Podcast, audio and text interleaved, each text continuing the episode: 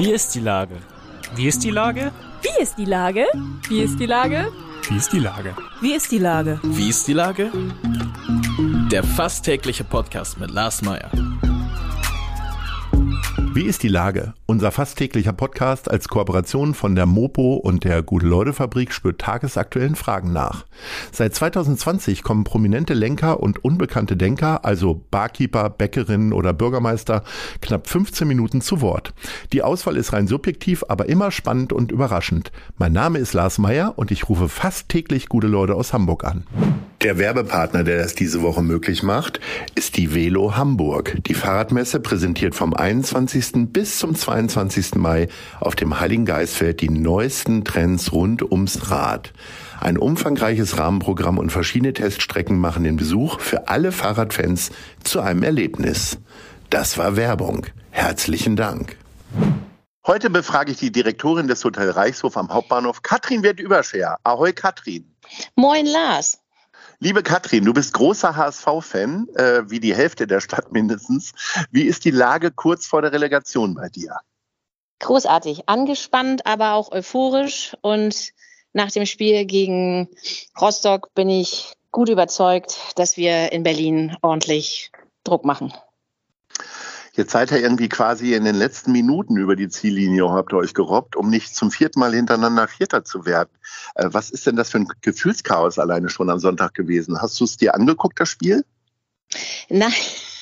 Nein, das, das wäre nicht gegangen. Das wäre das wäre zu viel Euphorie und Emotion geworden. Aber wir haben HSV Live Radio gehört, was auch sehr spannend war, weil zwischenzeitlich nämlich die Reporter kein Netz im äh, äh, Stadion hatten und man dann doch wieder auf andere Medien umsteigen musste. Aber ähm, ja, wir sind nicht Vierter geworden, das ist das Entscheidende. So, jetzt seid ihr Dritter und habt die Chance, in die Bundesliga hochzugehen. Wäre das denn wirklich so gut? Also wie schätzt du die Situation ein?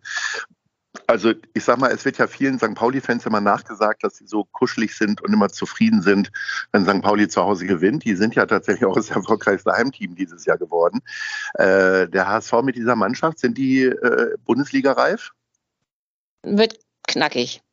Wird knackig. Ich denke, die eine oder andere Verstärkung wäre gut, aber nichtsdestotrotz, die Mannschaft hat sich dieses Jahr gut gefunden und vor allen Dingen ähm, diesmal seid ja, ist ja St. Pauli Herbstmeister geworden und wir wissen ja aus Erfahrung, Herbstmeister heißt nicht Aufstieg.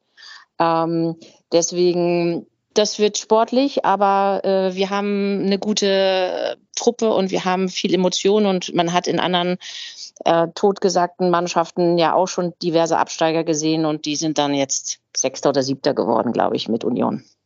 Jetzt heißt der Trainer Felix Magath, äh, das steht, glaube ich, in jedem Artikel zu dieser Relegation drin, dass er eine große HSV-Vergangenheit hat.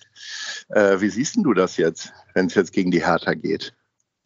Ja, ähm, natürlich, äh, wir spielen, der HSV spielt gegen Felix, das ist irgendwie eine witzige Schlagzeile, aber äh, da sind dann doch die anderen zweimal elf Mann auf dem Platz, die das miteinander austragen müssen. Und ähm, ja, vielleicht kann man sich auch von so einem Mythos mal verabschieden. Du bist also ganz klar für den HSV und äh, der große Big City Club äh, wird der kleine Hauptstadtclub. So wäre ja, direkt. Ja, Big City Club, das ist ja echt die größte Lachnummer, glaube ich, die wir alle immer wieder gehört haben. Aber wenn jeder so ein bisschen ähm, demütig einfach seinen Job nachgeht und dabei gut ist, dann ist gut und nicht nur Parolen schwingt. Und ich glaube, das hat der HSV in den letzten Jahren auch gelernt, ein bisschen demütiger zu sein und einfach Leistung auf den Platz zu bringen. So, jetzt habe ich dich aber nicht nur angerufen, weil du ein ausgeprägter Fußballfan bist, sondern weil du auch noch Hoteldirektorin bist des wunderbaren Hotels Reichshof. Äh, Reichshof. Da haben wir ja letzte Woche das Pflegemal gemacht. Wie war denn für dich so der Abend? Hast du ordentlich Tombola-Lose gekauft und auch was gewonnen? Selbstverständlich Tombola, wenn es eine Tombola gibt, sind Tombola-Lose kaufen natürlich Pflicht. Und ähm, ich habe auch was gewonnen, was ich demnächst bei unserer eigenen Mitarbeiterfeier auch direkt spende als äh, nächstes ähm, Tombola-Geschenk. So gehört sich das auch wiederum. Ähm, mhm. Ähm, nee, es war ein toller Abend, es war ein besonderer Abend, äh, das Restaurant im Reichshof mal wieder mit so vielen äh, Menschen zu sehen, mit äh, einem sehr launigen Programm. Und ähm, ja, war ein besonderer Abend für, für, für, für das Pflegemahl, aber auch für das Hotel. Jetzt war das äh, quasi nach zweieinhalb Jahren wahrscheinlich auch wieder eine der ersten Veranstaltungen. Bleibt dann auch mal was auf der Strecke? Hat irgendwas nicht Größeres geklappt oder wart ihr schon eingespielt, weil ihr vorher heimlich geübt habt? Ähm, wie du, lieber Lars, weißt, ist Hotel 80 Prozent Organisation und 20 Prozent Improvisation. Und manchmal wechseln auch die mein Leben ist genau Prozent, andersrum. der Prozentzahlen. Mhm. Deswegen, ähm, es hat sicherlich das eine oder andere vielleicht nicht zu 100 Prozent geklappt, aber solange der Gast es nicht mitbekommt, ist doch die Hauptsache. Viele Gastronomen klagen ja über Personalmangel. Wie sieht das denn bei euch aus? Ist, sind Hotels da genauso von betroffen? Selbstverständlich. Also es wäre gelogen, wenn ich sagen würde, nö, hier alles äh, Suche. Natürlich, wenn man äh, zwei, äh, zwei Jahre lang eine Achterbahnfahrt hat, äh, wo man nie äh, lange hinausplanen kann, dann wird das schwierig, in der, äh, immer genügend Mitarbeiter zu haben, wenn es dann wie jetzt gerade äh, wirklich aus dem Stand wieder auf 120 geht. Aber wir haben den größten Teil unseres, äh, unseres Teams äh, halten können. Darüber sind wir sehr froh.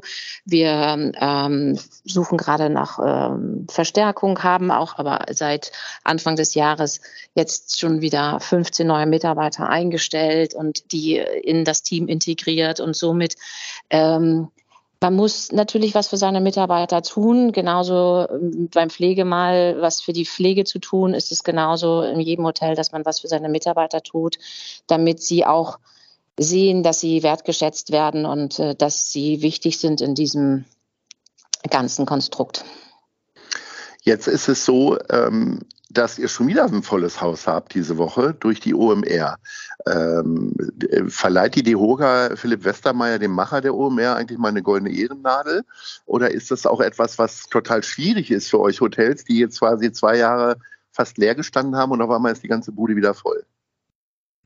Naja, das Spannende ist eigentlich äh, die Entwicklung des OMR. Also wir hatten ja auch schon vor drei Jahren eine OMR und da war das, äh, und vor vier Jahren war es noch eher eine Nischenmesse, die zwar immer größer wurde und ähm, natürlich auch von der Thematik, aber da war glaube ich, noch nicht das abzusehen, was nach zwei Jahren Stillstand auf einmal explosionsartig passiert ist.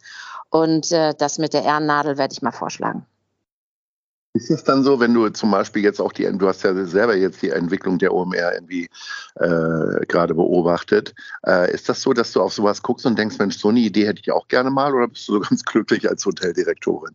Oh, ich bin sehr glücklich als Hoteldirektorin und das Schöne ist, ich habe damit äh, ja immer wieder Berührung mit all diesen unterschiedlichen Entwicklungen und äh, unser, unsere Gäste sind so facettenreich. Ich bekomme dadurch so viel mit und äh, ich bin ganz äh, glücklich im Hotel und freue mich, dass dann ähm, ja so wie Philipp Westermeier jemand so erfolgreich geworden ist.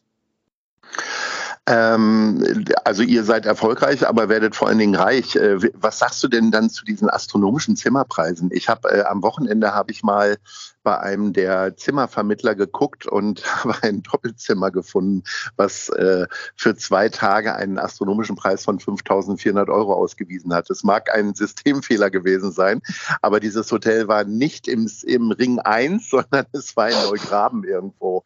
Äh, also es gibt ja auch andere Preisentwicklungen. Also hier äh, in der Innenstadt sollen Zimmer auf einmal 800 Euro kosten. Ähm, also klar müsste ja ökonomisch irgendwie klarkommen, aber ist das nicht, also ich weiß nicht, sind das irgendwie Spaßangebote, um irgendwie Marketing zu machen oder äh, wie siehst du das? Was war denn euer teuerstes Zimmer jetzt zum Beispiel? Ich glaube 599 Euro. Und das ist ja noch in Ordnung, ne? Und da gibt es nee, aber auch ein Brötchen zu, oder? und eine Tasse Kaffee. Ähm, ja. Das ist, ähm, das kannst du gar nicht, das kann man gar nicht so einfach äh, sagen. Genauso wie wir eine Preisentwicklung äh, in den letzten Monaten an jeder Tankstelle gesehen haben oder sei es bei der, äh, bei der Butter und bei allem anderen sind natürlich auch wir ähm, irgendwo ein Teil dieser, dieser Nahrungskette und wir äh, müssen auch unsere Preise anpassen. Und was jetzt der morgige Tag anbetrifft, da ist einfach Angebot und Nachfrage. Und die Nachfrage ist so extrem groß für diesen einen Tag gewesen, dass äh, viele Hotels, die ja eigentlich sowas nicht händisch machen, die sagen ja, die gehen ja nicht mehr mit den Stift an die Preistafel und sagen, heute kostet das Hotel so und so viel, sondern da sind Systeme hinter, die sehen, oh, da ist eine sehr starke Nachfrage und deswegen wird ein Preis bestimmt. Und dann gibt es halt auch manchmal Preise, die für den Verbraucher dann sehr astronomisch aussehen. Ähm, seid ihr seid ja eher ein Business-Hotel. Profitiert ihr dann jetzt auch von der von der Sommersaison, von der Urlaubssaison? Also bleiben dann Leute in so einem wunderbaren Hotel gerne auch mal fünf, sechs, sieben Tage? Also den Reichshof als Business-Hotel zu bezeichnen, würde ich jetzt so nicht unterschreiben, weil wir sind ein Hotel für jedermann und wir haben durch die besondere Struktur in Hamburg schon immer ein ausgewogenes Verhältnis zwischen Geschäftsreisenden und touristischen Gästen gehabt. Und auch so durch die Pandemie sind wir ein sehr familienlastiges Hotel geworden. Und wir haben sehr viele Kinder, also Familien mit ein, zwei Kindern hier, die dann gerne Hamburg entdecken für zwei, drei, vier Tage und äh, Hamburg unsicher machen. Ich wusste gar nicht, dass ihr auch Spielstraßen dann jetzt habt auf den Teppichen, aber hört sich gut an auf jeden Fall. Wir haben auf jeden Fall Kindergeschenke und Kindermalbücher mhm. und also wir sind auch auf diese Zielgruppe eingestellt. Also das nächste Mal, wenn du uns besuchst, bekommst du auch ein Kindergeschenk. Sehr gut. Liebe Katrin, wenn man so viele Veranstaltungen hat, muss man eigentlich auch ständig shoppen gehen. Ne? Kannst ja jetzt nicht immer das gleiche Kleid anziehen, zumal äh, wir beim Pflegemahl ja auch noch einen Dresscode hatten. Äh, man sollte was Grünes tragen. Äh, wo gehst du denn jetzt so am, am liebsten Klamotten shoppen? Das wäre nämlich meine Frage für die Top 3. Äh, was wäre denn Platz 3 bei dir? Platz 3 habe ich, gehe ich vielleicht ab und zu mal ins Alsterhaus mhm. und schaue mich da um. Ja, und dann Platz zwei? Platz zwei liegt gleich nebenan, das ist der Gary Weber Shop ähm, am Jungfernstieg. Und Platz eins? Äh, meine klare Nummer eins ist Thomas I. Punkt in der Mönckebergstraße, weil da bekomme ich halt auch Kleider, die nicht jeder anhat. Sehr schön. Liebe Katrin, äh, ich wünsche dir ganz viel Spaß, vor allen Dingen mit den vielen Kindern bei euch im Hotel und äh, drücke natürlich die Daumen als Hamburger äh, für den HSV am Donnerstag. Da haben wir dann tatsächlich mal die gleiche Meinung, was Fußball hier in Hamburg angeht. Alles Liebe und Ahoi. Ahoi. Eine Produktion der Gute-Leute-Fabrik in Kooperation mit der Hamburger Morgenpost.